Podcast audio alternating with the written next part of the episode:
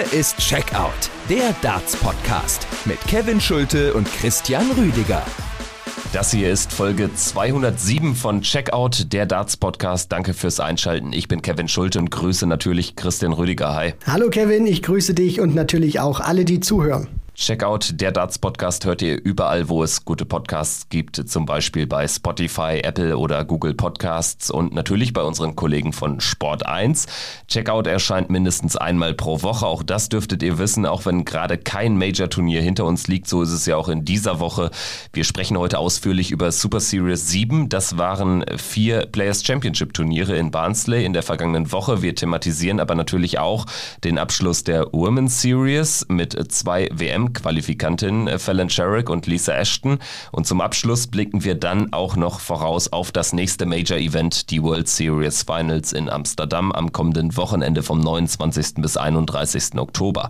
Das erwartet euch heute. Zunächst würde ich sagen, Christian, schauen wir aber natürlich auf diese vier Players Championship Turniere in der vergangenen Woche. Vier verschiedene Sieger, acht verschiedene Finalisten, zwei Neundata von einem Spieler, drei, würde ich sagen, richtig starke Deutsche. War eine sehr bunte Proto-Woche eben aus deutscher Sicht dann gerade am letzten Tag dann noch mit einem überraschenden Halbfinalisten gekrönt, aber Gabriel Clemens erreicht auch ein Tagesfinale, also insgesamt wirklich eine gute äh, Woche auch aus deutscher Sicht, oder? Ja, definitiv, Kevin. Also das war wirklich eine Woche oder eine Super Series, die man, glaube ich, aus deutscher Sicht noch nie so erlebt hat, weil wir ja wirklich nicht einen Spieler hatten, der mal ein gutes Ergebnis äh, eingefahren hat, sondern wir hatten wirklich so sehr, sehr viele gute Resultate. Wir hatten die Finalteilnahme von Gabriel Clemens, das gerade schon von dir angesprochene Halbfinale von Florian Hempel, was ihn jetzt auch wirklich in eine richtig gute Position auch für die WM gebracht hat.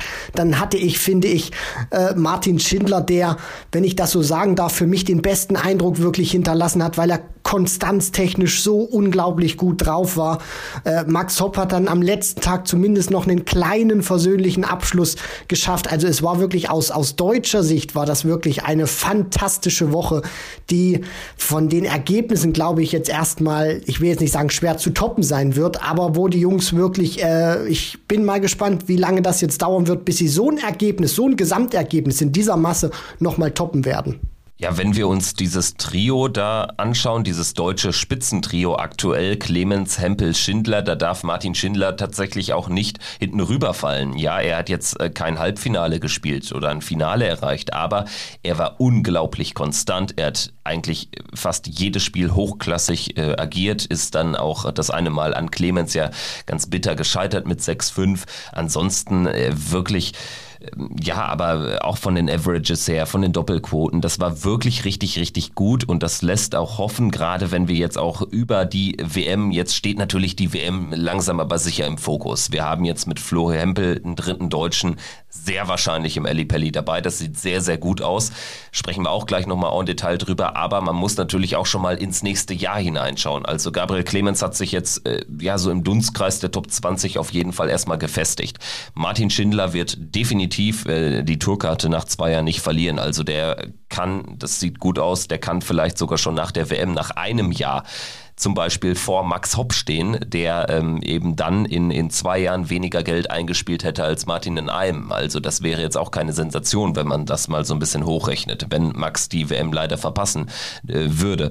Ähm, da muss man sagen, Martin bringt sich da eine super Position und äh, vor allen Dingen, wenn wir jetzt schon mal schauen Richtung World Matchplay 2022, stand jetzt wären da drei Deutsche dabei. Also Martin sogar sehr, sehr gut aktuell im Rennen, Gabriel sowieso und auch Flo Hempel hat da ähm, eine realistische realistische Chance, wenn er weiter so konstant ist. Natürlich dürfen wir jetzt hier keine großen Versprechungen machen. Das ist immer noch sein erstes Jahr und er ähm, hat ja ähm, die ersten acht Turniere gar nicht mitmachen können und trotzdem steht er wirklich richtig, richtig gut im Ranking und ähm, das macht auf jeden Fall Lust auf mehr. Ich würde aber sagen, wir gehen jetzt einfach mal in den ersten Tag rein, der ja dann aus deutscher Sicht da mit Martin Schindler ähm, und einem Achtelfinale noch nicht so überragend lief. Ne? Also klar, Martin, super Ergebnis, letzte 16, aber ansonsten war das eher ein durchwachsener erster Tag. Ja klar, also von den äh, Resultaten her war das noch nicht so oder haben sie uns noch nicht so verwöhnt, wie das dann auch später wirklich der Fall war. Gabriel Clemens ausgeschieden gegen Kim Heibrechts, der ja auch wirklich einen super Tag dort hatte, erst von Dimitri Vandenberg, dann im Halbfinale gestoppt wurde.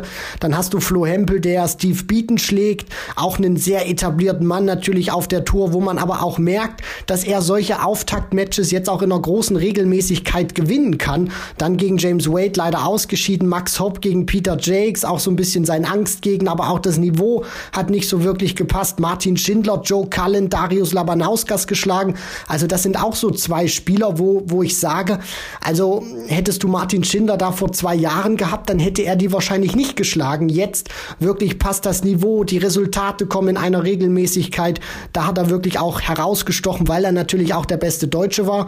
Und Michi Unterbuchner mit dem aus meiner Sicht auch besten Tag von ihm, wo er wirklich in Runde 1 1 den 100er Average gegen James Wilson spielt, aber dann im Decider leider 5 zu 6 gegen Peter Wright verliert. Aber das war auch so, so ein kleiner Lichtblick, den er dann leider im weiteren Verlauf der Super Series nicht halten konnte. Nein, also Michi Unterbuchner danach kein Spiel mehr gewinnen können, jeweils in Runde 1 raus. Am letzten Tag dann auch im deutsch-deutschen Duell gegen Gabriel Clemens rangemusst. Aber ähm, dieser erste Tag, der war wirklich ganz gut. Gegen James Wilson sehr souverän gewonnen und dann gegen Peter Wright es überhaupt in den Decider zu schaffen, ist ja auch schon ja durchaus ein Erfolg. Äh, für Flo Hempel lief es äh, nach diesem Auftaktsieg gegen Beaton, gegen James Wade zunächst auch richtig, richtig gut. Er hat 5-2 geführt, aber kriegt dann das Match nicht zu. Am Ende verliert er noch 6-5. Das war so äh, ja, der bitterste Moment in der Woche, ähm, wenn man jetzt so an, an Florian Hempel denkt, der aber ja dann auch an den nächsten Tagen immer noch mal wirklich bittere Ergebnisse hat einstecken müssen. Er war über vier Tage hinweg richtig, richtig gut, aber erst am letzten Tag kamen dann wirklich die Ergebnisse. Ja klar, also er ist so, ich will jetzt nicht sagen in Schönheit gestorben, aber was, was für mich auch so ein bisschen dieser, dieser Unterschied war, ich meine, du hast ja gerade schon ein bisschen angeteased. Ich meine, wir, wir können das jetzt auch ruhig schon sagen, wo er da an Tag drei in Runde eins gegen Luke Woodhouse rausfliegt mit einem 106er Average, weil Luke Woodhouse das noch ein bisschen toppen konnte mit 108. Also das ist natürlich dann auch die Frage, wo, wo du dich dann hinstellst und sagst, ja, wo willst du das noch hinschrauben? Wo willst du es noch hinbringen? Bringen, wenn selbst 106 Punkte nicht reichen. Und Flo Hempel hat das ja dann auch wirklich sehr sportlich genommen und gesagt, genau wegen solchen Matches bin ich dann auch hier. Und an der Stelle muss man ja dann auch sagen, er ist an diesem Tag vielleicht äh, in, in, in den falschen Gegner hineingelaufen. Also mit dieser Leistung hätte er gegen jeden anderen höchstwahrscheinlich, da lege ich mich sehr sicher fest, die zweite Runde erreicht. So muss man sagen, ein kleines Lospech vielleicht auch gehabt, dass Luke Woodhouse so bombastisch in dieser ersten Runde gespielt hat. Aber die Leistung hat ja wirklich gestimmt, nur das Ergebnis Ergebnis leider nicht. Machen wir dann erstmal noch den Haken hinter den ersten Tag, hinter das 24. von insgesamt 30 Players Championship Turnieren in diesem Jahr. Gewonnen hat es Dimitri Vandenberg. Auch schon der zweite Pro Tour Erfolg in diesem Jahr. Also man muss ganz klar sagen, Dimitri ist jetzt auch auf der Proto richtig angekommen. Das sind ähm, die Spiele, die er auch ähm, ja auf der Bühne dann schon viel früher in den vergangenen Jahren immer hat zeigen können. Aber auf der Proto war er wirklich unter ferner Liefen unterwegs, teilweise nicht mal gesetzt, also im Proto-Ranking sehr weit hinten gewesen. Aber das, äh, diese Tage gehören einfach der Vergangenheit an. Also jetzt einfach nur nochmal hier aufgeführt. Er spielt im Achtelfinale ein 106er Average gegen Chris Doby, spielt dann 100 110er Average gegen Rob Cross, der übrigens auch mega stark unterwegs war, wo man gemerkt hat, was, was Selbstvertrauen mit einem Spieler macht nach seinem EM-Titel, aber dazu auch vielleicht später mehr. Im Halbfinale dann belgisches Duell gegen Kim Heibrechts, Dimitri wieder deutlich über 100 und dann auch im Finale noch über 100 im Average nach einem langen Tag 8-5 gegen Adrian Lewis ja, über Dimitri müssen wir sicherlich gar nicht äh, viel mehr sagen, aber äh, der Finalist Adrian Lewis, das ist natürlich auch etwas, woran man sich erst wieder gewöhnen muss, äh, gewöhnen muss, aber insgesamt dürfte es den ein oder anderen Fan sicherlich gefreut haben, Adrian Lewis hier wieder ähm, endlich mal wieder stark aufspielen zu sehen. Ja, definitiv. Also mir hat das wirklich ein Lächeln auf die Lippen gezaubert, dass man Adrian Lewis tatsächlich mal wieder in einem Ranglistenfinale bei der PDC sieht. Und er hatte ja auch wirklich einen sehr guten Tag gespielt. Ich meine, im Decider quält er sich da ein bisschen durch gegen Lugothaus, der auch vom Average her sechs Punkte besser gewesen ist. Dann gewinnt er auch in der Runde der letzten 32 den Decider gegen Michael Smith, wo er da 115 Punkte checkt. Dann spielt er wieder einen Decider gegen einen starken Kellen Ritz, zu dem kommen wir ja auch noch gleich. Und ähm, spiel, kommt dann praktisch da auch wieder durch, spielt auch ein super Match mit einem 106er Average, Ritz ebenfalls mit 106 Punkten. Und dann im Finale führt er wirklich mit 4 zu 0 und spielte auch bis dahin wirklich ein richtig gutes Match und konnte dieses Niveau aus der Anfangsphase dann leider nicht halten und hat es somit dann natürlich auch verpasst, seinen ersten Titel seit März 2019 zu holen. Und das, ich, ich will jetzt nicht sagen, dieser Titel wäre ein Brustlöser gewesen, aber wer weiß, wie die anderen Tage dann noch für Adrian Lewis gelaufen wären, wenn er sich diesen Titel geholt hätte, weil er konnte diese gute Form leider dann nicht über die nächsten Tage noch, sage ich mal, praktisch rüber retten, sondern er hat dann von Tag zu Tag leider ein bisschen mehr abgebaut. Aber dieses Finale muss er natürlich ganz klar nehmen und sagen, ich stand mal wieder im einen und daraus Selbstvertrauen ziehen. So sieht's aus, definitiv. Also Adrian Lewis äh, schwer gebeutelt im Ranking, stand jetzt auch nicht gesetzt bei der Weltmeisterschaft, also ist da äh, stand jetzt nur Pro Tour Qualifikant und das ist wirklich eine, eine echt äh, krasse Entwicklung im Negativen. Also da wird ihm jedes Ergebnis gut tun, wie an diesem, ja, was war es am Dienstag, glaube ich, vergangener Woche. Ähm, schauen wir auf den, auf den zweiten Tag der Super Series 7. Da im Finale Gabriel Clemens, wir hatten es schon angeteasert, äh, sein fünftes BTC-Finale insgesamt. Und leider entwickelt sich da so ein kleiner Fluch, wenn man davon sprechen kann ja, Finalteilnahmen. Äh, Gabriel Clemens, es ist äh, jetzt schon, schon diverse Male immer mal wieder passiert. Also er, er erreicht die in schöner Regelmäßigkeit fast schon, aber kriegt dann immer noch nicht ja auch den verdienten Lohn, also dass er auch mal wirklich äh, sich einen Titel in die Vitrine äh, stellen kann. Gegen Kellen Ritz im Endspiel mit 8-6 unterlegen. Gut, ich, ich glaube aber trotzdem, dass man da eigentlich am langen Ende nach so einem Tag fast nur positiv draufschauen kann, oder? Na klar, Kevin. Also, wenn man sich das ja auch mal anschaut, wo Gabriel, ich will jetzt nicht sagen herkommt, aber er hat jetzt ja auch in den vergangenen Wochen nicht so performt, auch ergebnistechnisch, auch von den, von den Leistungen her, wie er sich das natürlich auch erhofft hat oder wie wir uns das natürlich auch erhofft haben. Und dass er dann natürlich auch sehr konstant dann spielt bei dieser Super Series, wo er kein einziges Mal in Runde 1 rausgeht und die Säge streichen muss und dann natürlich dieses eine richtig gute Ergebnis drin hat das macht sein Spiel ja natürlich auch aus in diesen Super Series Blöcken, die man ja wegen Corona auch eingeführt hat, dass er es in einer sehr großen Regelmäßigkeit schafft, wirklich ein sehr gutes Ergebnis drin zu haben. Und hier war es auch das, das Finale und er schlägt ja auch wirklich gute Leute. Also in Runde 1 Adam Gavlas zu schlagen, das ist auch keine Selbstverständlichkeit. Der ist auch richtig gut drauf. Jazz Barstow wissen wir auch.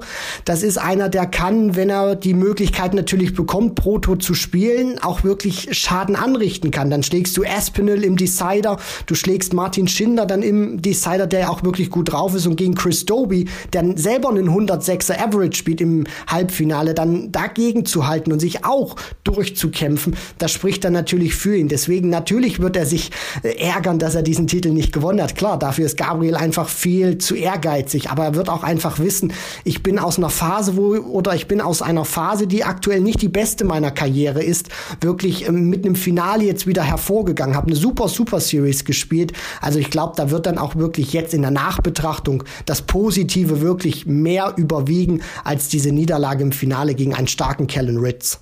Insgesamt, was ich da noch ergänzen möchte, ist, wenn man sich die Viertelfinalisten anschaut an diesem Tag, das ist ja wirklich eines der offensten Felder ähm, aller Zeiten gewesen. Clemens gegen Steve Brown, wo kam der überhaupt her an dem Tag? Dann Chris Doby gegen Ryan Meikle, Kellen Ritz gegen Mervyn King, Ritz späterer Turniersieger und Dirk van Dijvenbode gegen Mike Köfenhofen. Also an diesem Tag sind die großen Jungs wirklich allesamt sehr, sehr früh rausgegangen. Also ja, da, da, da war dann eigentlich wirklich was möglich und das hat Gabriel dann auch ähm, ja, wirklich gut, gut gespielt. Im, Im Halbfinale sein bestes Match des Tages gegen Chris Doby, einen richtig starken Chris Doby Kobe geschlagen, wie du erwähnt hast, und im Finale ein bisschen unlucky. Ja gut, am Ende gewinnt Ritz das Ding, für den es übrigens schon der zweite Titel in diesem Jahr ist. Also äh, auch das sicherlich eine Überraschung. Kellen Ritz äh, hat zwei Pro Tours mehr gewonnen als Michael van Gerven in diesem Jahr. Ähm, kommen wir noch ganz äh, kurz zu den anderen Deutschen. Martin, du hast es gesagt, im Decider an Gabriel gescheitert in der Runde der letzten 16, also erneut im Achtelfinale. Flo Hempel verliert den Decider in Runde 2 gegen Ryan Searle. Max Hopp und Michi Unterbuchner verlieren in Runde 1. Äh, wir gehen dann weiter und schauen auf Tag Nummer 3 der Super Series 7 das am Ende von Rob Cross äh, gewonnen wird. Das Event im Finale gegen Ryan Searle 8 zu 6. Rob Cross, ich hatte es gesagt, hat allgemeine tolle Woche gespielt. Da hat man wirklich gemerkt, was Selbstvertrauen ausmacht. Richtig, und er hat es ja dann auch im Interview danach nochmal gesagt, dass er ja auch positiv überrascht ist, zu sehen, was wirklich Selbstvertrauen mit ihm anstellt. Und man braucht sich das ja wirklich nur angucken. Das ist wirklich so faszinierend und das belegt ja diese These zu 100 Prozent, wenn man immer wieder sagt und betont, Darts spielt sich auch zum Großteil zwischen den Ohren ab, also im Kopf. Und Rob Cross ver, ver, ja, verdeutlicht das wirklich wie kaum ein anderer. Der war vor den European Darts Championship sicherlich hat er wieder eine bessere Form gehabt als noch vor zwölf Monaten unter anderem. Aber das war jetzt nicht der Rob Cross, den man sicherlich auch noch von seiner famosen WM damals äh, im, im Kopf hatte. Und jetzt gewinnt er eben dieses Turnier und mit einem Mal scheint sich da so ein Schalter umzulegen, wo es jetzt auch auf der Pro Tour wieder klappt. Ich meine, dieser Sieg im Finale gegen Ryan Searle, das muss man sich auch mal vorstellen. Das war sein erster Pro Tour Sieg seit Juni 2018 und wie er das dann auch macht und wie er das löst an diesem Tag, das ist wirklich famos. Ich meine, meine, der, der spielt 101, 101, 107, 102, 102, 94 und 97. Also das ist wirklich von den Stats natürlich auch ein herausragender Tag gewesen für Rob Cross und hat auch allen gezeigt, dass dieser Sieg bei der EM, dass das nicht nur irgendwie eine Eintagsfliege war oder dass er da vielleicht irgendwie Glück hatte mit der Auslosung, sondern Rob Cross hat gezeigt, er ist zumindest für den Moment jetzt erstmal wieder zurück. Rob Cross zurück in der Weltspitze. Ich bin gespannt, wie er das so konservieren kann. Ist natürlich jetzt auch vom Timing her richtig, richtig gut. Jetzt, wenn es an die entscheidenden Turniere oder an das entscheidende Turnier des Jahres geht, da in Form zu sein, das ist natürlich ja schon, schon, schon die halbe Miete, um da weit zu kommen. Also die Voraussetzungen sind sehr, sehr gut, dass Rob Cross äh, vielleicht auch mal wieder eine richtig gute WM spielt. Lassen wir uns überraschen. Ansonsten vielleicht noch erwähnenswert, ähm, die Deutschen an diesem Tag nicht im Achtelfinale vertreten. Martin Schindler und Gabriel Clemens immerhin mit einem Drittrundeneinzug. Flo Hempel scheitert in Runde 1. Max und Michi Unterbuchner sind auch ausgeschieden in der ersten Runde. Für Flo Hempel eben diese bittere 4-6-Niederlage gegen ähm, ähm, Luke Woodhouse, der 108 im Average spielt, wo man sich auch fragt, wo kommt das denn her?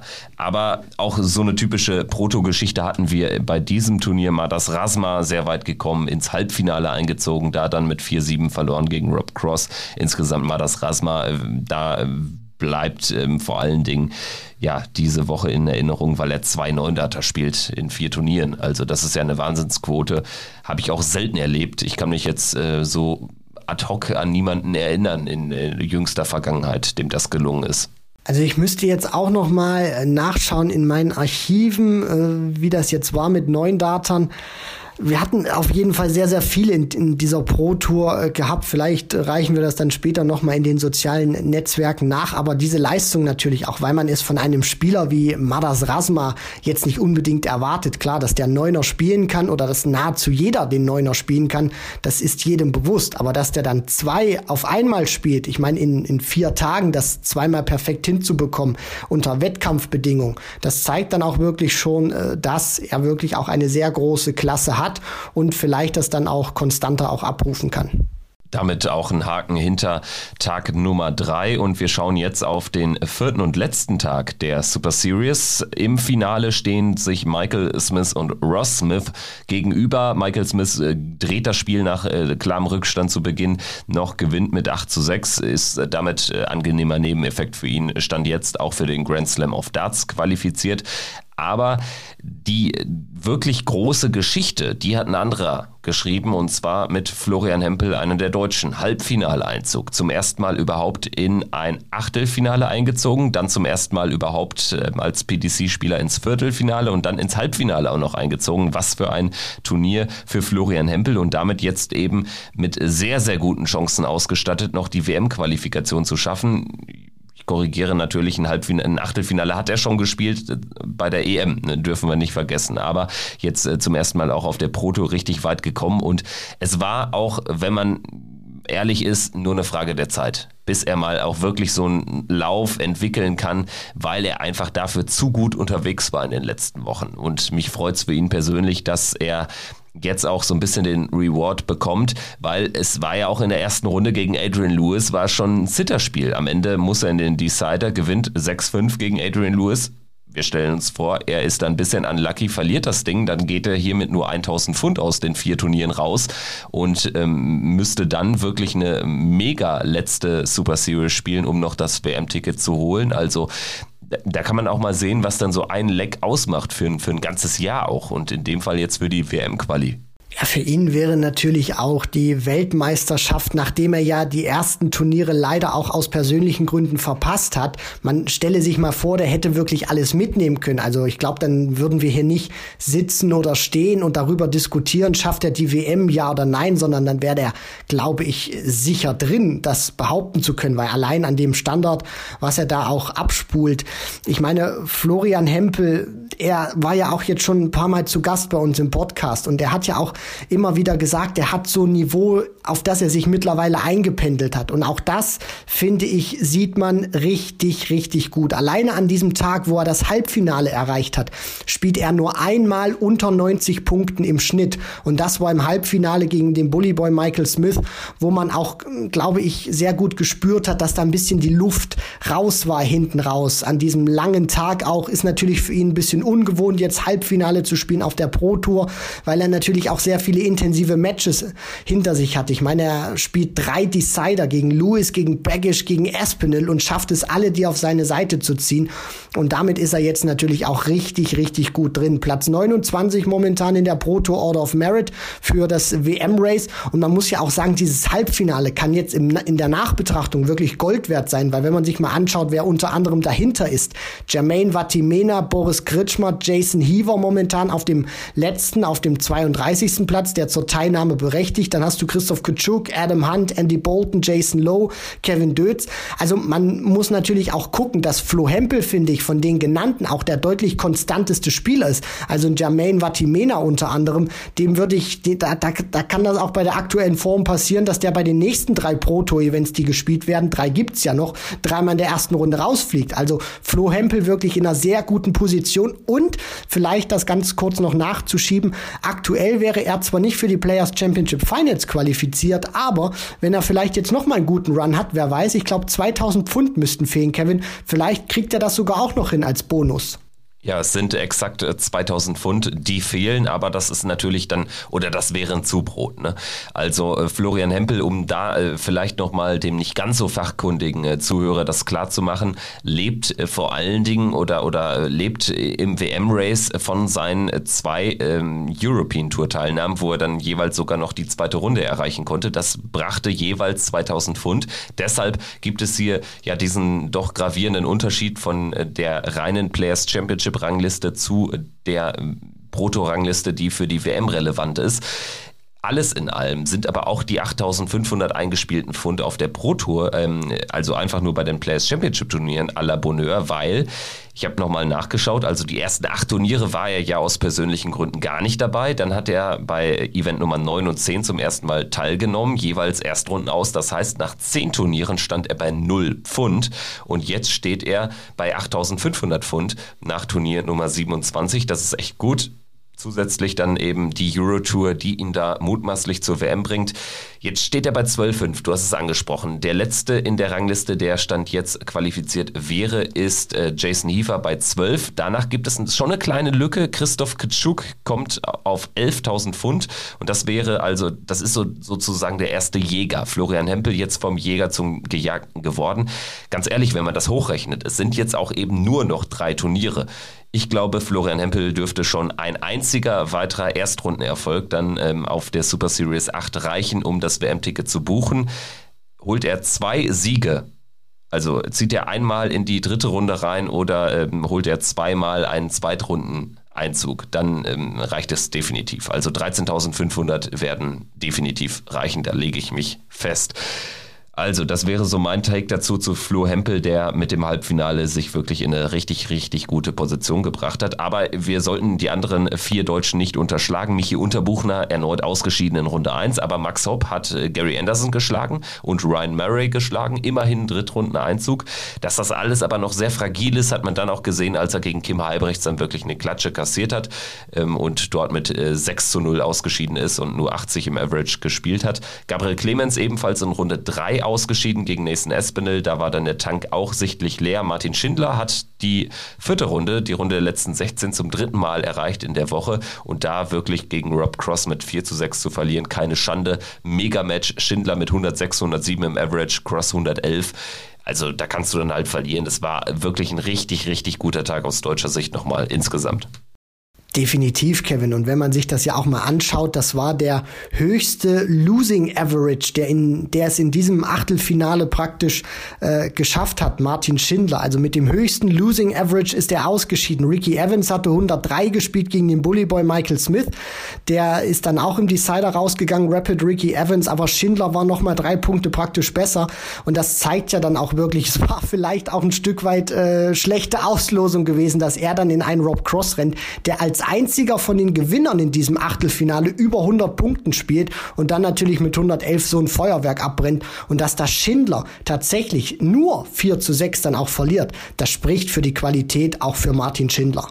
Ich würde sagen, auch damit können wir dann den Haken hinter den vierten Tag machen. Äh, bevor wir jetzt aber auf Women's Series und World Series of Darts Finals zu sprechen kommen, vielleicht nochmal ja, den ein oder anderen Namen äh, reinwerfen. Das dürfte sich noch lohnen. Ich äh, fange einfach mal an mit Michael van Gerven. Also er wartet immer noch auf seinen ersten Ranking-Turnier-Sieg in 2021. Viel Zeit bleibt nicht mehr. Drei weitere Proto-Events plus natürlich Grand Slam of Darts und die Players Championship Finals so ganz ohne den wirklich bedeutenden Turniersieg im Rücken zur WM zu fahren, ähm, würde mir Sorgen bereiten aus seiner Sicht. Also so langsam kann man es ja auch gar nicht mehr damit erklären, dass er einfach komplett außer Form ist. Dass er hat wirklich wieder einen Großteil seiner, seiner äh, Form zurück. Er hat auch jetzt hier keine schlechte Woche erlebt. Aber es wird immer mehr ein Muster draus. Regelmäßig spielen seine Gegner wirklich gegen ihn, auch No-Names, äh, gegen ihn wirklich die allerbesten Darts ihre,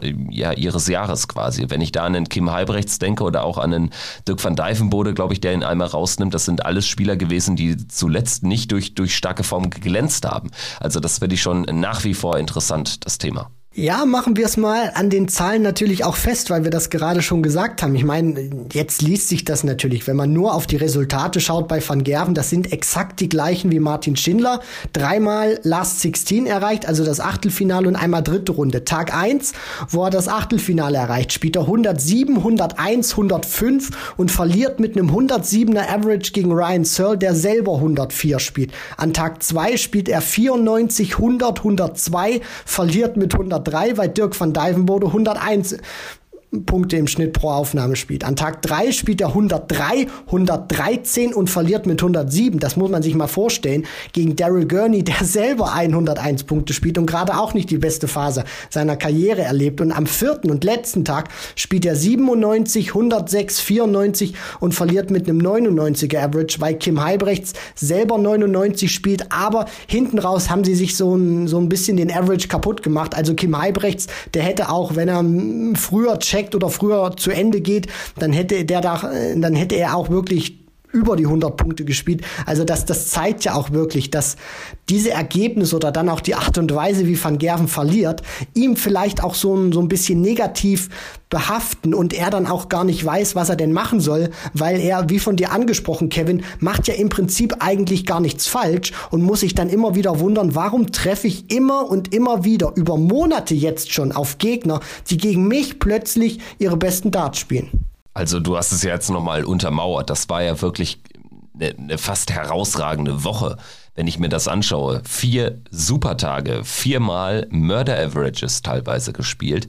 Da fällt mir jetzt ähm, neben vielleicht Rob Cross kaum jemand ein, der so sehr aufgespielt hat, wenn wir jetzt nur auf den Average schauen. Natürlich, manchmal ähm, äh, fällt auf, dass Michael van Gerven einfach dann auch die entscheidenden, die wenigen Chancen, die es dann manchmal, die du dann manchmal nutzen musst, dass er sie aktuell nicht, nicht, nicht nutzt eben. Da sehe ich so eher so sein Problem, aber so allgemein, wenn man jetzt einfach mal drauf schaut und da ist der Average natürlich nicht der einzige, aber es ist ein wichtiger Indikator, um zu schauen, wie ist denn die Form eines Spielers? Wie gut ist er denn im Scoring? Und da ist Michael van Gerven einfach aktuell richtig gut unterwegs, aber er bekommt einfach nach wie vor die Ergebnisse nicht. Und je länger diese Phase andauert, sie dauert schon lange, aber je länger sie andauert, desto mehr, desto schwieriger wird es auch einfach, weil das setzt sich ja in deinem Kopf fest. Richtig, genau. Das ist ja jetzt auch eine Phase, die ja nicht über eins, zwei Wochen geht oder so, sondern die geht ja im Prinzip schon dieses gesamte Jahr, seitdem er ja die Players Championship Finals, das möchte ich mal so als, als Cut praktisch nehmen, wo er das Turnier im vergangenen Jahr gewinnen konnte.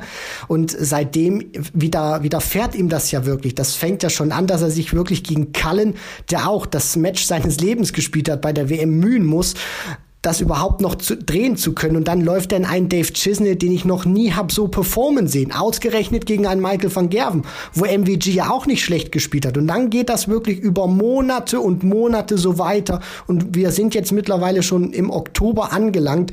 Und ich glaube einfach, dass es wirklich ein Kopfproblem ist bei van Gerven, weil er ja auch selber sieht von den Statistiken ja, von der Art und Weise, wie er spielt, dass er, glaube ich, auch ein bisschen ratlos ist, weil er nicht weiß, was kann ich verändern, was kann ich machen, weil er, er spielt ja wirklich fantastisch. Und dann die Dinger nicht zu gewinnen, wie er das früher gemacht hat, ich glaube, daran ja, das, das, das beschäftigt ihn einfach und da bin ich mal gespannt zu sehen, wie er das lösen kann oder ob er dieses Problem einfach lösen kann, weil ich hätte jetzt als, als äh, ja, oberste Lösung eigentlich nur parat, spiel einfach so weiter, halt das Level, Michael, und irgendwann werden die Gegner vielleicht auch mal wieder nicht die Darts ihres Lebens gegen dich spielen. Ja, genau. Also das muss der Weg sein. Er ist ja jetzt auch schon mal ein bisschen entschädigt worden, sage ich äh, mal, in Kopenhagen, als er das Nordic Darts Masters gewonnen hat. Das hat, hat ihm sehr viel bedeutet. Er hat dann ja noch geweint auf der Bühne nach dem Sieg im Finale gegen Fallon Sherrock. Auch da im Übrigen Fallon Sherrock mit einem Wahnsinnsspiel. Aber er gewinnt am Ende das Turnier und er muss jetzt einfach weitermachen. So blöd es klingt, einfach weitermachen, auch die Dinge akzeptieren, dass er dann äh, verliert. Das tut er, aber er braucht jetzt einfach, er braucht ein Ergebnis jetzt auch mal, äh, was ihm im Ranking weiterhilft, ist auch das äh, falsche Wort. Es würde jetzt keinen Unterschied machen, ob da jetzt irgendwie statt 3000 Pfund mal 10.000 Pfund dann stehen oder so. Aber es ist fürs Gefühl einfach unfassbar wichtig und dann hört auch einfach dieses Tagezählen mal auf, weil jetzt kann man ja bald dann sagen, wenn die Players Championship Finals nicht mit einem Sieger Michael van Gerven, spätestens dieses Turnier nicht äh, mit einem Sieger Michael van Gerven zu Ende gehen, dann wäre er ein Jahr lang ohne Titel. Und wir haben es in der letzten Folge schon gesagt, es gab Zeiten, da hat Michael van Gerven alle Major-Titel ähm, seinen eigen nennen können. Da war er amtierender Champion von allen äh, sieben Major-Ranking-Turnieren. Und ähm, diese Zeiten sind vorbei, das ist eh klar. Ich glaube, das ist ihm auch schon längst klar. Aber so langsam nimmt es ja schon fast groteske Züge an und darauf wollte ich nur noch mal jetzt hinaus. Ähm, ich würde sagen, wir haben auch noch diverse andere Themen, die wir besprechen können sollten wir aber vielleicht dann eher vertagen auf ähm, dann ähm, den, den äh, Block äh, Super Series 8, also den letzten Block, um da vielleicht dann nochmal so, so ein Proto-Fazit auch ziehen zu können von dem einen oder anderen Spieler. Gibt da sicherlich auch noch interessante Debatten, potenziell interessante Debatten, wenn wir dann über die Deutschen sprechen. Bei Flo Hempel zum Beispiel habe ich das Gefühl, das ist einer, der wirklich, ja, wo noch richtig viel geht. Bei Max Hopp muss man sagen, irgendwie scheint da nicht mehr viel zu gehen. Zumindest so in den letzten zwei Jahren ist das einfach zu wenig. Vielleicht muss man sich auch einfach damit abfinden, dass es, ähm, ja, dass er einfach ein Tourkartenbesitzer bleibt, aber irgendwie jetzt äh, dann doch noch äh, sehr lange auf seinen Durchbruch warten muss. Vielleicht kommt er auch nie, ist ja auch hypothetische Frage. Sollten wir vielleicht aber vielleicht dann nochmal äh, im Großen dann ähm, irgendwie in einer der nächsten Folgen besprechen. Oder wie ist so, so dein Take dazu? Vielleicht ganz kurz noch zu den Deutschen und deren Aussichten. Jetzt nicht nur auf die äh, WM-Chancen äh, zu sprechen zu kommen. Äh, da wissen wir auch, dass Max da noch äh, sehr viel Kohle einspielen muss. Das sieht eher schlecht aus, muss er vielleicht in den Qualifier.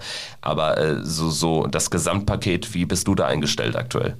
Zunächst erstmal, Kevin, sehr gerne. Lass uns das dann natürlich auch, weil wir haben ja jetzt noch eine Super Series, die ja dann noch äh, ansteht vor dem Grand Slam, dass wir das dann auch praktisch so abrunden können, wenn wir alle äh, Proto-Events in diesem Jahr praktisch gespielt haben, absolviert haben, dass wir dann auch noch mal so ein Fazit ziehen, weil ich glaube auch, wenn wir diese Diskussion jetzt, die ich sehr spannend finde, wo ich auch einen, ja, vielleicht etwas anderen Standpunkt habe in dem ein oder anderen, ähm, ja, Aspekt, dass wir den da auch jetzt einfach nicht verheizen, sondern dann wirklich wirklich das nochmal in einem größeren Rahmen besprechen, weil es gibt ja auch wirklich Geschichten, wo du immer wieder dieses Gefühl hast, nicht nur bei deutschen Spielern, die einfach so in dieser, in ihrer PDC-Karriere, ich will jetzt nicht sagen so dahin wabern, aber die einfach praktisch da sind, aber nie den, den, den großen Wurf haben werden. Und dann gibt es wirklich Spieler, die sind lange dabei oder die, die sind für ihr Alter schon lange dabei und dann haben sie dieses eine Ergebnis und dann macht es auf einmal Klick. Deswegen hochspannende Diskussion, wo wir auch, glaube ich, ein paar ähm, ja, gegenteilige Standpunkte haben werden, die wir dann auch zu gegebener Zeit noch erörtern können.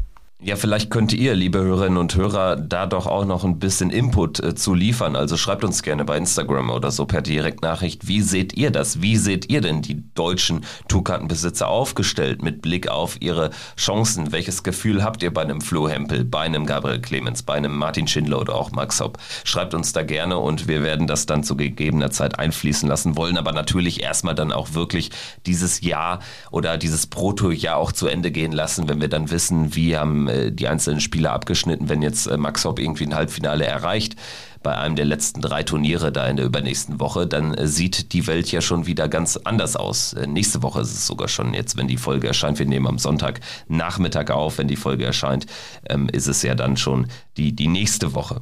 Ähm, ja, also das sicherlich nochmal ein Thema, was wir nochmal tiefer, detaillierter diskutieren werden hier im Podcast bei Checkout.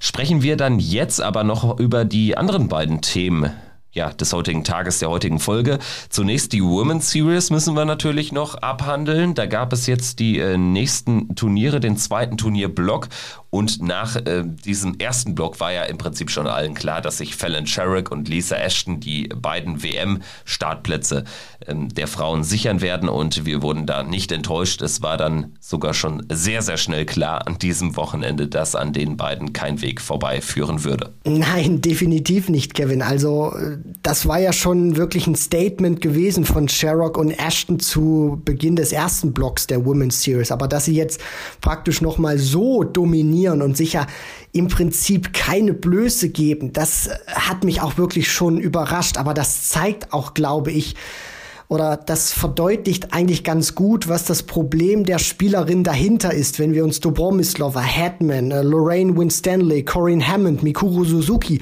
unter anderem ja auch anschauen. Ich meine, den riesen Vorteil haben ja Sherrock und Ashton dadurch, dass sie ja wirklich diese, diese Basis auch immer haben, auf der PDC-Tour spielen zu können. Lisa Ashton durch ihre Tourcard, die kann sich wirklich regelmäßig mit den Männern messen und dadurch ihr Niveau nach oben schrauben. Fallon Sherrock wird auch immer wieder eingeladen zu Events und kann sich somit natürlich auch deutlich häufiger als eine Dobromislova und die, die anderen natürlich auch vor oder auf, auf der Tour etablieren und weiß natürlich auch, wie dieses Niveau ist in einer häufigeren Regelmäßigkeit, als das andere Damen haben. Und diese Diskrepanz, glaube ich, merkt man richtig gut, auch von den Averages her. Die sind deutlich konstanter als der Rest. Und ja, äh, da muss man wirklich sagen, es gibt zwei Damen, die deutlich über dem Rest stehen. Und wenn das jetzt so weitergeht, also in, in der nächsten Women's Series, im nächsten Jahr und so, also ich bin mal gespannt, wie die, wie die PDC das ja dann handeln wird, weil ganz ehrlich, ich sehe keine anderen äh, Damen sich durchsetzen, außer Fallon Sherrock oder Lisa Ashton. Na, natürlich nicht. Also äh, die Diskrepanz ist so groß geworden, auch bedingt dadurch, was du erzählst. Fallon Sherrick bekommt regelmäßig mittlerweile die Chance, gegen die besten Spieler der Welt zu spielen. Lisa Ashton sowieso, weil sie äh, die Tourkarte sich erspielt hat. Und ähm, diese Lücke, die wird ja eher im Zweifel immer noch größer. Jetzt sehen wir bei der nächsten WM auch Sherrick und Ashton. Wir haben jetzt gut äh, bei der letzten WM Dieter Hetman anstelle von Fallon Sherrick erlebt, aber Dieter Hetman ist ja jetzt auch eher im Spätherbst ihrer Karriere, um es mal so zu sagen. Also äh, es, es kommt jetzt aktuell äh, relativ wenig nach. Das gehört, glaube ich, auch zu weit dazu. Das muss man natürlich schon in den Blick nehmen, aber es geht am Ende, glaube ich, auch nur über Zugpferde. Die braucht es auch. Die gab es im Männerdartsport auch einfach mit einem Phil Taylor, einem Michael van Gerven. Das sind Idole der, der jungen Spieler. Und wenn es da jetzt Frauen gibt wie Fallon Sherrick, Lisa Ashton, die dann auch ihre äh, Dominanz äh, nicht nur ähm, im Frauenbereich ausleben, sondern auch wirklich mitspielen können, total competitive sind im, im, im, im, im Kreis der Großen, dann hat das natürlich einen Effekt auf äh, junge Spielerinnen, die es dann einfach mal versuchen und dann wird vielleicht ähm, der ganz große Durchbruch äh, nie einer Lisa Ashton gelingen, sondern vielleicht einer, einer Frau, die jetzt gerade mal irgendwie in den Kinderschuhen noch steckt oder so. Ne? Das ist ja ein sehr langer Weg. Ich glaube, ähm, man ist da aber insgesamt auf dem richtigen Weg und für Fallon Sherrick ganz persönlich freut es mich natürlich auch, dass wir sie jetzt wieder im Ali Pelli sehen werden. Sie hat da schon sehr gute Erfahrungen gemacht und ich glaube, die beiden, das sind, das sind beide Spielerinnen, die jetzt nicht unbedingt irgendwie ähm, ähm, für, für die äh, Spieler auf der Proto, die sich über die Proto Order of Merit qualifizieren werden. Das sind Spielerinnen, die willst du nicht ähm, als, als Gegnerin bekommen. Also äh, da kannst du eigentlich nur verlieren. Das Publikum ist nicht auf deiner Seite und auch sportlich wir sind weg von diesem Gedanken hier, das ist irgendwie ein bisschen Folklore, wir jetzt zwei Frauen bei der Darts-WM. Nee, da sind wir längst weg von und das ist, glaube ich, ähm, wirklich gut fürs Spiel. Absolut. Und ich hoffe natürlich auch, dass die PDC das jetzt in diesem Sinne nicht übertreibt. Also, dass man jetzt äh, nicht ein Match von, Sher von Fallon Sherrock jetzt schon gefühlt für die Weltmeisterschaft anpriest. Die freut das natürlich mega, dass jetzt die, die Queen, diejenige, die Geschichte geschrieben hat, wieder dabei ist. Weil jetzt haben sie natürlich auch wieder ihre, ihre Cash Cow dabei, die sie äh, auch wirklich marketingtechnisch ausschlachten können. Nur ich finde, sie, sie müssen es auch ein bisschen dosierter einsetzen, weil wenn sie jetzt wieder wieder diese, diese für, für meinen Begriff ist, wenn sie jetzt wieder Fallon Sherrock zu sehr anpriesen, ist das für mich wieder übertriebene Werbung, weil man sie dann zum einen natürlich auch wieder in eine, in eine Art und Weise stellt, wo man zu sehr dieses Frau gegen Mann Duell in den Vordergrund stellt, aber auch auf der anderen Seite sie wieder zu sehr in eine Rolle einer, einer eines Underdogs presst, obwohl sie das eigentlich nicht ist. Deswegen, der, der Fokus muss dann natürlich wieder auf dem Sportlichen liegen, aber da hast du natürlich vollkommen recht, Kevin. Die sind äh, total eklig zu, zu spielen, dann unter den gegebenen ähm, Rahmenbedingungen, die du gerade schon gesagt hast. Vom Niveau her können sie wirklich jeden der Pro Tour Qualifikanten oder können sie dann wirklich jeden schlagen, den sie in Runde 1 vor die Nase gesetzt bekommen. Und das Publikum wird dann natürlich auch einen ganz großen Faktor spielen. Also ich bin wirklich gespannt, wie das ausgehen wird, weil die beiden, die können es wirklich richtig krachen lassen. Das haben sie schon bewiesen. Die haben keine Angst, da oben zu spielen. Da freue ich mich wirklich mega drauf, die beiden jetzt auch zu sehen im Ali Pelli. Ansonsten, wen ich noch ähm, kurz erwähnen wollen empfehlen würde, ist äh, zum einen Sarah Milkowski, die aus deutscher Sicht auch jetzt ähm, bei der Women's Series wieder am Start war. Sie war ja schon im letzten Jahr in England. Da gab es ja eh nur einen Block. Jetzt beim ersten Block in Deutschland war sie nicht dabei. Aber ja, sie hat die deutsche Fahne hochgehalten in England. Es gab auch eine Niederländerin, die dabei war. Also ein ganz bisschen bunter, ein ganz bisschen ähm, ähm, diverser ist das Teilnehmerfeld dann schon geworden. Ansonsten fällt aber natürlich auf, dass wir da irgendwie auf dem Stand sind, wo das Männerdarts äh, ja, äh, vor 20 Jahren war. Also sehr, sehr krass britisch dominiert. Mittlerweile haben wir ja bei der WM ähm, ungefähr in der Quote 45 bis 50 Prozent Spieler von der britischen Insel. Also sind wir deutlich runtergegangen ähm, von Zuständen, die wir vor ein paar Jahren hatten. Aber ähm, im Frauen-Dartsport merkt man da schon noch, dass es äh, da eben noch nicht so bunt ist, das Teilnehmerfeld. Ähm, vielleicht noch ein Name, der auch hier noch Erwähnung finden sollte, ist Trina Gulliver die äh, für meine Begriffe echt gut gespielt hat. Also auch eine Ikone des äh, Frauendarts ähm, hat äh, eine richtig gute äh, Woche jetzt erlebt oder ein richtig gutes Wochenende gespielt. Das äh, Golden Girl des äh, Frauendartsports hat sich auch jetzt in diesem zweiten Block wirklich richtig, richtig gut äh, verkauft. Und da auch, das darf man ja auch nicht vergessen. Ich meine, du bekommst ja allein für den Turniersieg gibt's ja nur praktisch über 1000 Pfund und dass sie jetzt auch damit äh, deutlich über 1000 Pfund dann auch für ihre Verhältnisse da jetzt rausgegangen ist aus diesem zweiten Block, das spricht auch dafür, dass sie in der Konstanz wirklich gute Leistungen gezeigt hat und freut mich natürlich auch jetzt für die äh, World Senior Darts Championship, die sie ja auch noch spielen wird, dass sie da auch wirklich vielleicht gut mithalten kann. Ganz genau, da wird sie äh, die äh, Fahnen der Frauen vertreten äh, gegen Phil Taylor und Co. Auch das ja ein Turnier, ähm, worauf man sich freuen äh, darf dann im neuen Jahr. Es wird im Übrigen, falls ihr es noch nicht mitbekommen habt, von Sport 1 übertragen hier für den deutschen Markt. Ähm, eine sehr, sehr tolle Nachricht gewesen. Hatten wir auch, glaube ich, schon kurz erwähnt in einer der letzten Folgen. Sprechen wir dann jetzt aber im letzten Teil der Folge, würde ich sagen, über das nächste Major-Turnier der PDC, über die World Series of Darts Finals. Sie finden finden statt von Freitag bis Sonntag in Amsterdam. Es ist kein Ranking-Turnier. Und es ist sicherlich auch eins der Major-Turniere oder vielleicht das unwichtigste Major-Turnier eines jeden Jahres. Aber immerhin geht es um insgesamt 300.000 Pfund, die im Topf liegen. 70.000 davon streicht der Sieger ein. 24er Teilnehmerfeld. Wir haben acht Spieler, die erst in Runde zwei einsteigen. Das sind die acht gesetzten Akteure. Dazu zählt mit Fallon Sherrick auch die äh, Nordic, of, Nordic Darts Masters äh, Finalistin. Dazu zählt mit Michael van Gerven, dem Nordic Darts Masters Champion, ähm, Michael van Gerven an Nummer 1 gesetzt, weil er dieses Turnier in Kopenhagen gewonnen hat. Und dann haben wir äh, Madas Rasma, der gesetzt ist, weil er überraschend gegen Espinel gewonnen hatte und sich äh, somit ins Viertelfinale in Kopenhagen spielen konnte. Und er wird belohnt mit einem ähm, ja, garantierten Platz in der zweiten Runde in Amsterdam. Ansonsten haben wir über die Order of Merit qualifizierte Spieler, James Wade, De Sousa, Michael Smith, Dave Chisnell. Wir haben Espinel natürlich dabei. Wir haben ähm, Wildcards äh, verteilt gesehen an Ratajski, Gabriel Clemens und John Henderson. Wir haben äh, die holländischen Starter van Dijvenbode, Noppert van der Voort, des Waan. Wir haben schon lang und breit darüber diskutiert, dass wir es nicht verstehen können, dass Van Barneveld nicht dabei ist.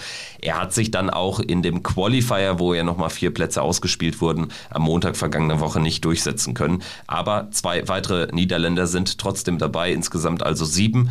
Denn Nils Sonnefeld und Mike Köfenhofen haben sich ein Ticket geholt, plus Mervyn King und Kim Heibrechts. Das erstmal so zum Teilnehmerfeld. Ganz ehrlich, Christian, wie groß oder wie klein ist denn die Vorfreude auf die World Series Finals? Naja, also auf die World Series of Darts Finals, ich äh, sag's mal so, meine Freude hält sich jetzt in Grenzen. Also das kann vielleicht der eine oder andere jetzt nicht ganz so nachvollziehen, aber wenn diese World Series unter Normalbedingungen immer stattgefunden hat, wenn in Australien, wenn in Neuseeland, aber auch in den USA diese Showturniere stattgefunden haben, auf die habe ich mich immer mega gefreut, weil das für mich auch so eine Art Abwechslung dann auch mal war und ich einfach so ein, so ein Charakter auch in anderen Ländern, wo man nicht immer so zu Gast ist, dann auch spielt. Jetzt hast du hier natürlich so ein Turnier, was ja praktisch den Abschluss der World Series praktisch bilden soll, aber die hat ja in dem, in diesem Sinne nicht wirklich stattgefunden wegen Corona. Äh, es ist ein sehr buntes Teilnehmerfeld, natürlich mit auch sicherlich überraschenden Namen, dass sich Mike Kolvenhofen jetzt unter anderem über den Tourcard Qualifier oder auch Nils Sonnefeld durchsetzen konnte. Was natürlich fehlt, darüber haben wir schon gesprochen, Spieler aus äh, Übersee natürlich auch aus Nordamerika, Jeff Smith unter anderem hätte man sich sicherlich gewünscht, Danny Lobby Jr. hätte ich auch dafür plädiert. Also es hat natürlich jetzt nicht, sage ich mal, für uns Außenstehende vielleicht den ganz großen Charakter, aber für die Spieler ist das, glaube ich, auch immer ein sehr willkommenes Turnier, gerade auch für einen Mike Kolvenhofen. Ich meine, hey, du hast dich jetzt für ein, für ein TV-Turnier qualifiziert, du hast wieder ein bisschen Preisgeld für dich persönlich eingespielt, das nehmen die Jungs dann natürlich mit und freuen sich dann natürlich auch, dass sie die Möglichkeit haben, solche für uns vielleicht unbedeutenden Turniere zu spielen. Aber für solche Spieler ist das natürlich auch eine willkommene Gelegenheit, Preisgeld mitzunehmen und sich Selbstvertrauen zu holen. Ich würde sagen, wir äh, schauen dann jetzt nochmal explizit ganz kurz auf äh, Draw. Ich hatte gesagt, die Nummer 1, Michael van Gerven. Im Draw äh, erwartet den Sieger aus der Partie Mike Köfenhofen gegen John Henderson. Dann haben wir die Nummer 8, Madas Rasma, gegen den Sieger James Wade Mervyn King.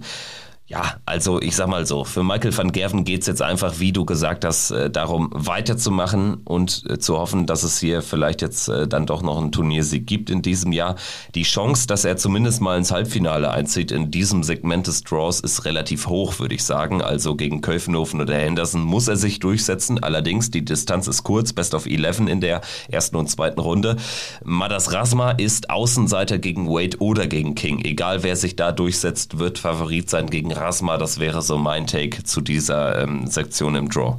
Da gehe ich mit. Also ich wüsste jetzt auch nicht, äh, aus welchen Gründen Michael van Gerven jetzt irgendwie scheitern könnte gegen Mike Keuvenhofen oder John Henderson. Klar, die Distanz ist das Einzige, was vielleicht dafür sprechen könnte, weil Henderson, sofern er sich durchsetzt, auch keiner wäre, der jetzt irgendwie auf der großen Bühne Angst bekommt gegen Michael van Gerven. Hat man ja gesehen, 2019 unter anderem, wo er das Unentschieden in der Premier League gegen ihn sichern konnte. Und dann natürlich auch Madas Rasma, der wird sich freuen, dass er in der zweiten Runde steht, dass er ein Gesetzter ist, aber er wird Außenseiter sein Flying, entweder gegen James Wade oder Mervyn King. Wenn er die Darts spielt, zum Beispiel auch aus der Super Series, dann äh, wird es, glaube ich, ein sehr interessantes Ding, aber so sollten sich die etablierten Namen, glaube ich, durchsetzen. Dann haben wir die Nummer 4 in äh, der Setzliste Johnny Clayton gegen Nathan Espinel oder Vincent van der Voort. Äh, sicherlich das Publikum äh, deutlich auf Seite von Vincent van der Voort, aber Espinel Favorit. Die Formkurve auch deutlich ansteigend zuletzt gegen Clayton. Das wäre schon ein schönes Zweitrundenmatch. Genauso die Nummer 5 Gavin Price trifft definitiv auf einen Niederländer, auf Jeffrey Deswan oder Dirk van Dijvenbode. Ich gehe da ganz stark mit Dirk van Dijvenbode, der jetzt einfach in dieser Woche endlich mal wieder eine gute Woche einfach hatte. Aus seinem Formtief äh, scheint er raus zu sein und da könnte es dann eben in der zweiten Runde zu einer Neuauflage des Grand Prix-Finals von 2020 kommen gegen Gervin Price eine sehr interessante äh, ja, Konstellation dann natürlich auch, weil Clayton gegen Espinel oder Van der Voort zwei äh, formstarke Spieler, das muss man ja auch sagen. Vincent Van der Voort hat jetzt auch gut bei der Super Series performt für, für seine Verhältnisse, auch wirklich gut Preisgeld eingespielt. Nathan Espinel ist gut drauf, der ist sogar so gut drauf, dass er mit einem neuen Data und einem 113er Average in ein und demselben Match äh, verlieren kann. Also das zeigt auch, äh, wie verrückt dieser Circuit mittlerweile ist. Und dann, ja, natürlich, ich glaube, glaube, Price gegen Van Dijvenbode, das würden wir uns alle gern reinziehen, auch bei so einem Turnier, weil Dirk Van Dijvenbode hat jetzt gezeigt, er scheint diese Formkrise äh, überwunden zu haben oder zumindest das, das Schlimmste hinter sich gelassen zu haben. Und wenn er jetzt auch wirklich wieder ein bisschen mehr auf Schiene kommt, in so einem Match dann auch gegen Price, wenn beide wirklich performen könnten, da, da ist, ist der Sieger einfach Darts und das wäre wirklich eine geile Partie, wenn wir die bekommen würden. Äh, schauen wir dann in die untere Turnierhälfte. Ich nehme es vorweg. Ich bin völlig unsicher, wer sich da durchsetzen könnte. Also das ist sehr, sehr offen. Also dadurch, dass Van Gerven, Clayton Price, Espinel, Wade und noch dazu alle in der oberen Turnierhälfte sind, tummeln sich hier ähm, ja ein paar Außenseiter, ein paar Spieler, die auch völlig außer Form sind. Und Fallon Sherrick, die Nummer zwei in der Setzliste. Sie wartet auf den Sieger aus der Partie Christoph Ratajski gegen Gabriel Clemens. Wenn man das jetzt mal ein bisschen weiterspinnt, gegen Ratajski zu gewinnen, ist schon schwierig. Klar, wir erinnern uns alle an dieses denkwürdige Doppeldebakel da im WM-Achtelfinale für Gabriel Clemens. Wenn er das Ding aber irgendwie gewinnt gegen Fallon Sherrock, ist er nicht Außenseiter. Da geht was, ist eine schwierige Partie. Publikum natürlich auf Seite von Fallon, egal gegen wen es für sie geht. Aber alles in allem, hier besteht schon so eine kleine Chance, doch ein Viertelfinale zumindest zu erreichen, oder? Ein Major-Viertelfinale. Definitiv. Und das ist ja dann auch wirklich dieser Charakter, von dem wir gerade gesprochen haben. Für uns Außenstehende ist dieses Turnier, ja, schön, dass es kommt. Der andere konsumiert es vielleicht nicht, aber für die Spieler, gerade jetzt auch, wenn, wenn wir Gabriel Clemens haben, ist das natürlich äh, verdammt wichtig oder kann das auch wirklich verdammt wichtig werden für die weiteren Turniere, auch Richtung WM. Wenn er jetzt wirklich Ratajski knacken sollte, für mich ist der Pole in dieser Partie der Favorit, wenn auch nicht der, der krasse Favorit, aber weil er eben auch wirklich die die Konstanz in Person ist und Gabriel sich zuletzt äh, zurückgemeldet hat. Ähm, die, die Partie dann natürlich, egal wer es gewinnt, gegen Fallon Sherrock rechnet sich jeder was aus. Es wird natürlich schwierig werden, egal wer es von beiden wird, auch wegen dem Publikum, weil die Voraussetzung gegen Fallon Sherrock auch zu spielen, ich glaube, daran müssen sie sich dann auch erst gewöhnen und dann, ja, dann einfach mal, mal schauen, was, was dann auch geht, weiter im Draw, weil du hast dann danach Anderson, Zonnefeld oder Chisnell, wo wir auch wissen, äh, Anderson nicht der beste drauf drauf Chizzy vielleicht so ein, so ein kleines Dark Horse, weil ich glaube schon, der ist ja auch zuletzt Papa geworden, hat er ja auch auf, äh, auf den sozialen Netzwerken gepostet, dass Baby Chisnell da ist. Also das hat man jetzt, glaube ich, auch schon bei der Super Series gesehen. Das kann ihm so einen kleinen emotionalen äh, Schub nochmal geben, wo ich sage, Mensch, Dave Chisnell, das könnte einer werden, der hier vielleicht ins Halbfinale oder dann sogar ins Finale marschiert. Ja, eben weil diese Auslosung sehr offen ist und hier vieles möglich erscheint. Gerade wenn wir jetzt auch weiter runter noch schauen, die Nummer drei der Setzliste Dimitri Vandenberg entweder gegen Jose de Sousa oder Danny Noppert. Noppert mega gut in Form, dem traue ich hier wieder einiges zu. Dimitri aber auch eine gute Woche erlebt auf der Pro Tour. Und dann haben wir Peter Wright, äh, bei dem aktuell nicht viel geht, um nicht zu sagen gar nichts, auch auf der Pro Tour schlecht unterwegs gewesen, entweder gegen Kim Halbrechts oder Michael Smith. Boah, also hier kannst du auch ein paar Namen nennen. Ich würde ganz ehrlich nicht mit Peter Wright äh, äh, gehen. Also sehe ich aktuell nicht, weil dafür ist die Form zu schlecht. Mit De Sousa gehe ich auch nicht, weil er schon gegen Noppert verlieren wird, ist so meine Einschätzung. Vandenberg gegen Noppert wäre völlig offen. Kim Halbrechts gegen Michael Smith, beide zuletzt sehr gut gewesen auf der Pro Tour. Da geht äh, für beide was im Falle eines Sieges gegen Peter Wright. Wobei bei Kim irgendwie, da ist sie, wenn er Michael Smith schlägt, ähm, dann, dann heißt das noch gar nichts, dass er dann ein zweites gutes Matchup liefert. Ganz ehrlich, ich, ich, ich tippe jetzt einfach mal auf Dimitri, dass er hier weit kommt, ähm, aber ähm, ich könnte auch so gut wie fast jeden anderen nennen. Ja, also hier haben wir ja wirklich auch die Besonderheit, glaube ich, dass wir wirklich sehr viele gute Namen haben oder auch wirklich sehr viele formstarke beziehungsweise dann auch formschwache Spieler haben, wo es ja im Prinzip auch, wenn man nur nach den Namen geht oder dann nach der Form jeder sein kann. Dimitri mit dem Pro-Tour-Sieg natürlich jetzt im Rücken des Sousa, der zwar auch äh, gut Preisgeld eingespielt hat auf der Pro-Tour, aber ich frage mich teilweise, wie, wie, wie hat er das gemacht? Weil diese Mega-Averages, die spielt er momentan momentan nicht, aber er schafft es trotzdem, Resultate zu erzwingen oder Resultate herbeizuführen. Danny Noppert äh, momentan formstark, gerade bei den Major-Turnieren ist da für mich auch tatsächlich aktuell, wie De Sousa drauf ist, mit dem Standard, den er spielt, eine 50-50-Sache. Peter Wright, ich bin mir nicht so sicher, ob er sich mit irgendwas herumplagt, weil wo ich auch eine Partie von ihm im Stream gesehen habe, da hat er sich immer wieder die, den, den Arm und den Ellbogen gehalten. Also ich weiß nicht, ob er sich aktuell vielleicht auch mit ein paar Problemchen rumplagt. Deswegen mal gucken, Kim Heibrechts formstark gewesen jetzt bei der Super Series und Michael Smith. Deswegen, wenn du mich jetzt nach einem Namen fragen würdest, würde sich für mich die Sache zwischen Danny Noppert oder Michael Smith entscheiden. Und dann würde ich sagen, geht Michael Smith durch ins Halbfinale gegen Dave Chizzy Chisnell. Ich würde sagen, ein Finaltipp, wo wir ja zuletzt so gnadenlos gescheitert sind, auf ganzer Linie gescheitert sind, den ersparen wir uns jetzt hier.